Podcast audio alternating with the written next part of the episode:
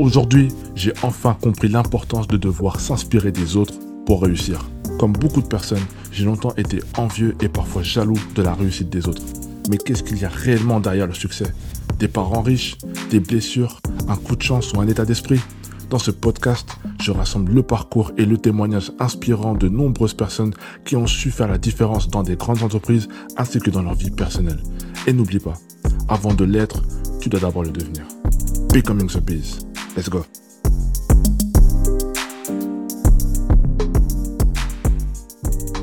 Dans cet épisode, nous allons discuter avec Anissa qui a un parcours juridique. Elle a un master en droit politique public de développement. Elle détient également un certificat d'entrepreneuriat. Elle a intégré une des plus grandes startups juridiques du moment. Elle détient dans cette startup le record de rendez-vous au mois. Et juste après son onboarding, elle comptabilise 9 rendez-vous la deuxième semaine. En une semaine, elle, dépasse les objectifs mensuels de son entreprise. Elle détient également 60 à 80 calls par jour. Elle est souriante et de bonne vibe. Je vous demande d'accueillir avec moi Anissa. Let's go. Anissa, Anissa, comment tu vas? Je vais bien. Hello guys, comment allez-vous? Merci vraiment beaucoup de me recevoir. Je suis très contente d'être là. Et je te remercie pour cette brillante présentation. Euh, tu as eu que des jolis mots euh, à mon égard. Donc, euh, pour moi, c'est un plaisir d'être présente sur ce podcast et de vraiment de te faire part de mon ressenti et de répondre à tes questions. Merci d'avoir accepté. Alors, sans plus tarder, on va rentrer dans le vif du sujet. Anissa, tu as un parcours en droit. Donc, pourquoi avoir choisi le droit? Alors j'ai choisi le droit parce que je voulais euh, aider les gens. J'ai une fibre sociale et euh, certains, certaines injustices, on va dire, euh, me touchent. Donc je voulais apporter ma pierre à mon édifice et y contribuer. Donc après l'obtention de mon bac ES, j'ai fait des études en droit. J'ai fait plusieurs stages. Au début, je voulais me diriger vers le métier d'avocat, mais après avoir fait plusieurs stages, ça ne m'intéressait pas forcément. C'est souvent avocat et juriste qui vont ressortir sauf si tu veux devenir juge ou greffier, c'est-à-dire faire d'autres métiers euh, qui sont liés à ce domaine. Euh, juriste, ça me passionnait pas tant que ça. Avocat, y avait, euh, j'ai vu quand même l'envers du décor et ça me plaisait plus trop, donc je me suis dit que j'allais pas finalement me tourner vers cette voie-là. Entre temps, je suis rentrée dans le monde associatif et ça m'a vraiment permis de beaucoup plus me découvrir et je me suis rendu compte que durant mes études, euh, c'est vrai que j'étais à fond dans mes études et du coup, j'ai peut-être mis de côté certaines de mes passions. Donc, euh, je me suis posé la question, Anissa, qu'est-ce que tu as envie de faire? Je pense que tu peux aider le monde euh, en n'exerçant pas forcément le métier d'avocate. j'ai commencé à m'intéresser à l'entrepreneuriat. C'est là que j'ai eu mon diplôme, mon certificat d'entrepreneuriat et j'ai voulu mettre sur pied mon entreprise. Une entreprise de transformation agroalimentaire en Afrique. Et après plusieurs recherches, je suis partie en France, j'ai visité certaines villes, je suis partie à Toulouse, à Albi, je suis aussi partie au Canada. Euh, je me suis rendu compte que mes compétences étaient euh, un peu limitées pour la création de mon entreprise. J'ai des compétences juridiques et j'ai pas trop euh, travaillé entre temps. J'ai beaucoup fait des stages. Et en faisant des recherches, je me suis rendu compte que le métier de sales était très apprécié. Pourquoi? Parce que tu développais certaines appétences et certaines compétences techniques qui pouvaient être utiles pour la création de mon entreprise. Donc je me suis dit, j'ai envie de travailler, j'ai envie d'avoir un peu d'expérience avant de commencer mon métier. Et c'est comme ça que euh, j'ai cherché à me former pour le métier de sales. Donc voilà, tu as tout. C'est, j'ai vraiment tout, c'est impressionnant. Et d'ailleurs, bah oui, tu t'es réorienté vers le métier de sales. Donc on est passé du droit au sales. Euh, quelle formation tu as rejoint? J'ai rejoint la formation euh, Iconoclass. Euh, J'étais la première. C'était la première formation. Elle a eu lieu en septembre 2019 et c'est grâce à Iconoclass que j'ai pu rentrer dans l'entreprise où je suis actuellement. Et on va résoudre le mystère. Quelle est l'entreprise où tu es actuellement? Bon, allez, fini le suspense. Je suis chez Doctrine aujourd'hui depuis le 6 janvier 2020. J'ai rejoint l'entreprise, donc ça va faire 10 mois que je suis chez Doctrine. C'est super. Alors, euh, si je résume, tu hum, as voulu en savoir plus sur le métier du sales et tu as voulu te former là-dessus parce que tu as un parcours juridique et que tu as pour projet de monter ton entreprise en agroalimentaire.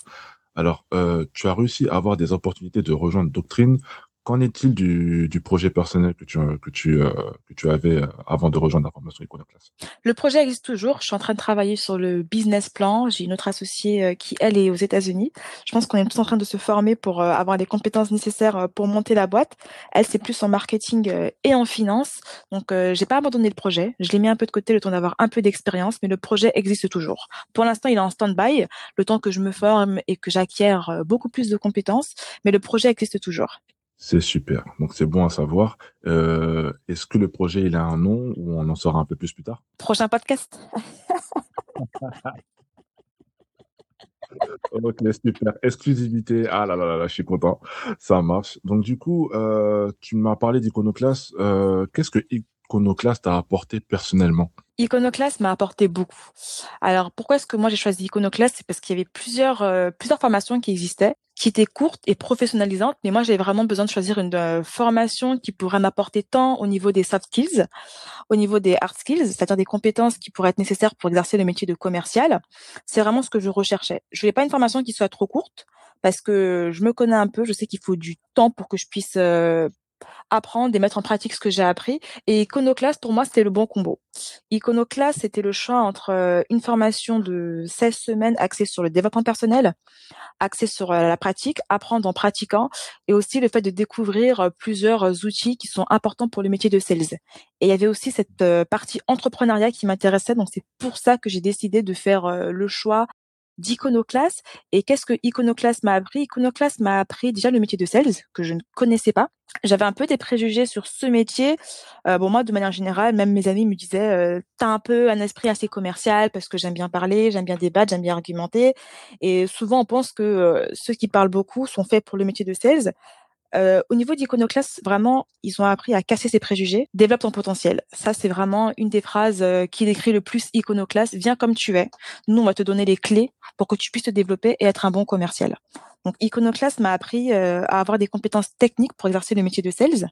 J'ai pu voir l'ensemble des métiers de A à Z, de la prospection jusqu'au closing, c'est-à-dire du SDR jusqu'au Customer Success. Donc, j'ai appris les divers métiers qui existaient pour être un bon commercial. J'ai appris différentes techniques. On a été en échange avec différents interlocuteurs et c'était vraiment intéressant parce que chacun avait sa propre vision. La technique était la même, mais seulement certains allaient être axés beaucoup plus sur certaines compétences, comme certains allaient beaucoup nous parler de l'importance du silence, beaucoup de l'écoute, comment développer cette écoute active, parce qu'être commercial, ça demande c'est certes des techniques, hein. c'est pas une science, c'est pas inné, c'est des compétences qu'on peut tous acquérir. Et chacun des différents intervenants qui venaient euh, et qui étaient présents euh, lorsque j'étais euh, à l'école m'ont appris diverses compétences qui aujourd'hui me sont encore utiles. Ça, c'est vraiment la partie technique. Il y a aussi la partie développement personnel que moi je cherchais beaucoup, c'est-à-dire apprendre à te connaître, savoir quelles sont tes forces, tes faiblesses pour pouvoir vraiment être le meilleur sales. Chez Iconoclast, c'est vrai que j'ai retrouvé quelque chose qui m'intéressait, c'était la partie force. Malheureusement, on a souvent tendance à beaucoup se poser la question, c'est quoi mes faiblesses euh, Mes faiblesses, je ne sais pas faire ça, donc euh, peut-être que je recherche à y remédier. Alors que non, Iconoclast, c'est vraiment un catalyseur. Ils vont te dire, voici tes forces. Tes forces, elles sont là.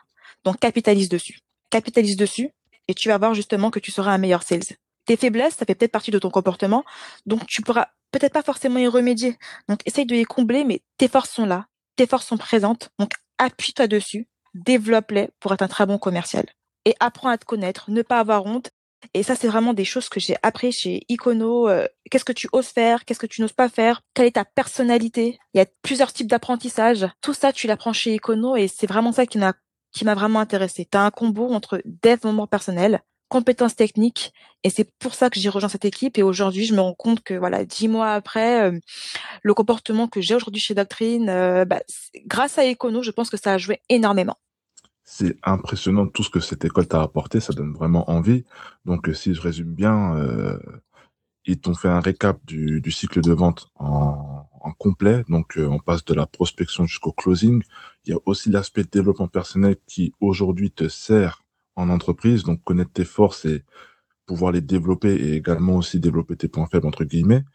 Euh, grâce à Econo, tu as pu rejoindre Doctrine. La question que je me pose, c'est que tu as quand même un parcours en droit. Tu as rejoint une start-up qui pète le score en droit.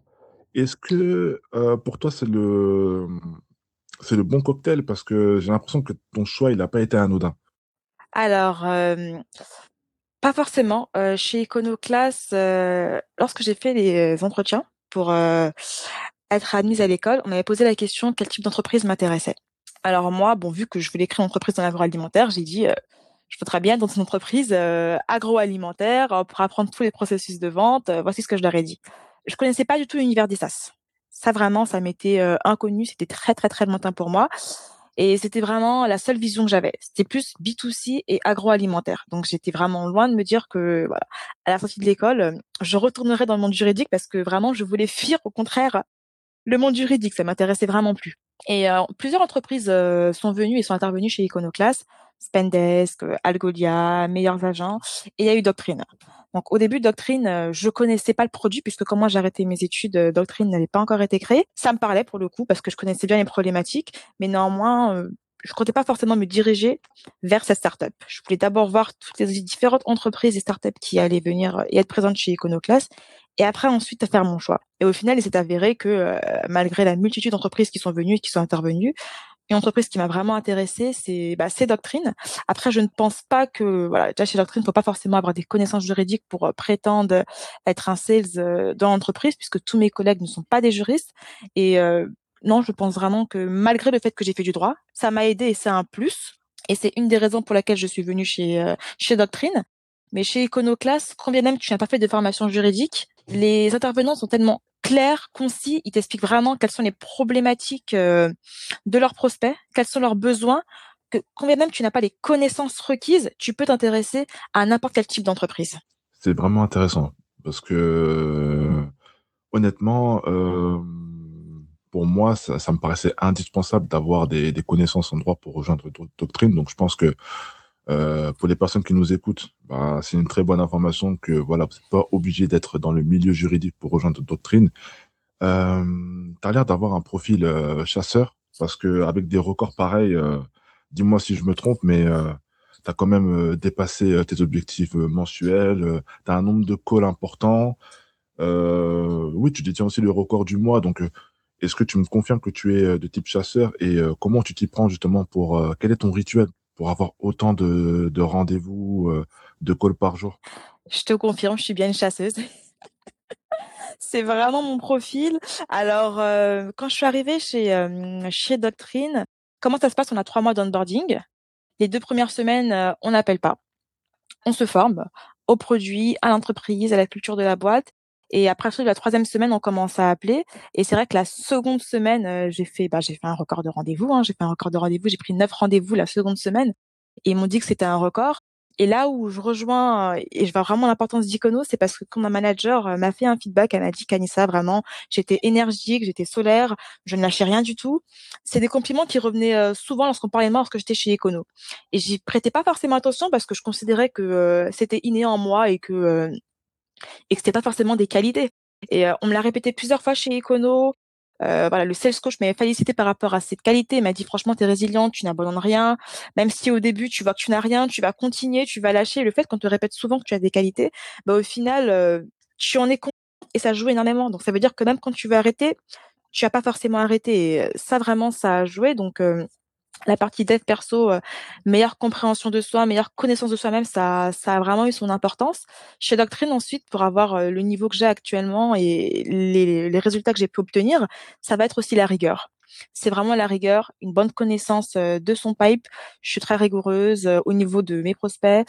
Je sais à quel moment je vais appeler, à quel moment je vais envoyer des emails, à quel moment je vais envoyer des SMS. C'est très, très, très important, même je pense, quand tu es un sales, d'être organisé et je pense que c'est ce qui me permet aussi d'avoir une certaine volumétrie. C'est de souvent appeler, appeler le matin si ça décroche pas, appeler l'après-midi. Euh, j'abandonne pas, j'abandonne pas. Et c'est pas une méthode bourrin parce que euh, j'analyse quand même certaines choses, mais il faut pas lâcher. Si tu vas avoir des rendez-vous, faut appeler. Si tu n'appelles pas et que tu regardes euh, ton ordinateur, tu n'auras pas de résultat. Donc moi, en sachant cela, ben j'appelle, j'appelle et je sais que en appelant, j'ai eu des résultats, donc je continue à le faire cela. Continuer à appeler et vraiment être rigoureux c'est ce qui vous permettra vraiment d'avoir euh, des résultats qui sont assez importants et aussi le fait d'écouter. C'est-à-dire, euh, écoute ton prospect et quand c'est écouter, c'est plus de l'écoute active. Qu'est-ce qu'il dit? C'est quoi le marché? Pourquoi est-ce qu'il prend pas maintenant forcément ton produit? Est-ce que ça peut ne pas être le bon moment? Ou alors est-ce que c'est juste un bullshitter, c'est-à-dire qu'il va jamais le prendre, mais il te met une objection? Donc ça, c'est très important d'écouter activement ton prospect, peut-être pour le garder au chaud dans ton pipe, et ensuite de le réactiver trois ou quatre mois après. Ok, très bien. Non, c'est c'est vraiment intéressant ce que tu dis parce que tu m'as parlé de, de résilience, c'est-à-dire que je pense que tu tu dois avoir quand même euh, tu appelles beaucoup de personnes et souvent les personnes ne sont pas réceptives par rapport à, ce que tu vas leur dire, par rapport à ton offre, etc. Euh, quel conseil tu pourrais donner euh, aux personnes qui ne sont pas chasseurs et qui n'ont pas cette résilience? Comment ils peuvent l'acquérir et euh, comment euh, se forcer la main pour justement obtenir le plus de rendez-vous par rapport euh, à leur type de profil qui n'est pas forcément chasseur Moi, je leur conseillerais vraiment de ne jamais abandonner. Quelque chose que je fais, c'est que souvent, ben, en fait, je liste ce que je ne sais pas faire ou certains tics de langage que je peux avoir et je les mets sur un post-it. Du coup, quand j'appelle, c'est un peu comme si j'avais un petit branding dans ma tête. Ça me permet vraiment de ne pas refaire les mêmes choses. C'est-à-dire que quand tu passes toute une journée et que personne ne décroche, voilà, tu peux te mettre ne jamais abandonner ou limite avoir une vision, un vision board et tu visualises ta victoire, tu visualises ce que tu as envie d'avoir et tu te dis d'accord, j'ai eu ça, faut pas que j'abandonne. Faut pas que j'abandonne, faut pas que j'abandonne. Donc vraiment la résilience, si tu n'arrives pas à être résilient, ben souviens-toi de tes victoires passées. Souviens-toi de tes victoires passées et grâce à ça, tu vas vraiment être envahi d'une très bonne émotion et c'est vraiment ce qui va te permettre euh, de ne pas abandonner et d'être résilient. Car en étant résilient, tu auras des résultats. Ça, c'est sûr, la résilience et la persévérance, euh, ça paye. Après, si tu n'as pas ce profil de chasseur ou t'aimes pas forcément appeler, appeler, appeler, bourriner, essaye de transformer ça, c'est-à-dire euh, soit un fermier, mais un fermier euh, vraiment pushy, c'est-à-dire travaille bien ton pipe, mais envoie-leur, fais beaucoup de nurturing, envoie beaucoup d'informations pertinentes à tes clientes pour les pousser justement à prendre ton produit. Mais tu le fais d'une manière un tout petit peu plus douce. Je, franchement, je sens que tu as une force de caractère. Tu, tu sais de quoi tu parles et tu as, l'air d'avoir vraiment eu euh, une expérience par rapport à ça, honnêtement. Euh, la question la plus importante que je vais te poser, euh, même si tu l'as un peu spécifié euh, avant, quelles sont les qualités indispensables pour être un bon sales, selon toi? D'accord. Bon, pour moi, c'est vrai qu'il y a plusieurs qualités qui sont indispensables pour être un bon sales, mais peut-être qu'il y a un dénominateur commun dans tout ça. Donc euh, déjà le premier, c'est vraiment aimer le business et peut-être être drivé par euh, par l'argent, parce qu'il faut savoir que le commercial a un fixe et un variable. Donc euh, tu choisis un peu ton salaire. Tu as ton fixe, ton variable. Souvent les variables sont déplafonnées. Après ça dépend. Il y a certaines startups ou certaines entreprises qui plafonnent le variable, mais tu peux être voilà. Si tu l'appât du gain, c'est une, une qualité qui, pour le coup, est vraiment essentielle pour le métier de sales. Ensuite, il y a la ténacité, le fait de ne pas abandonner, parce que le métier de sales, c'est assez compliqué. Tu vas souvent appeler. Sur 10 calls, on va dire, c'est 9 non pour un oui.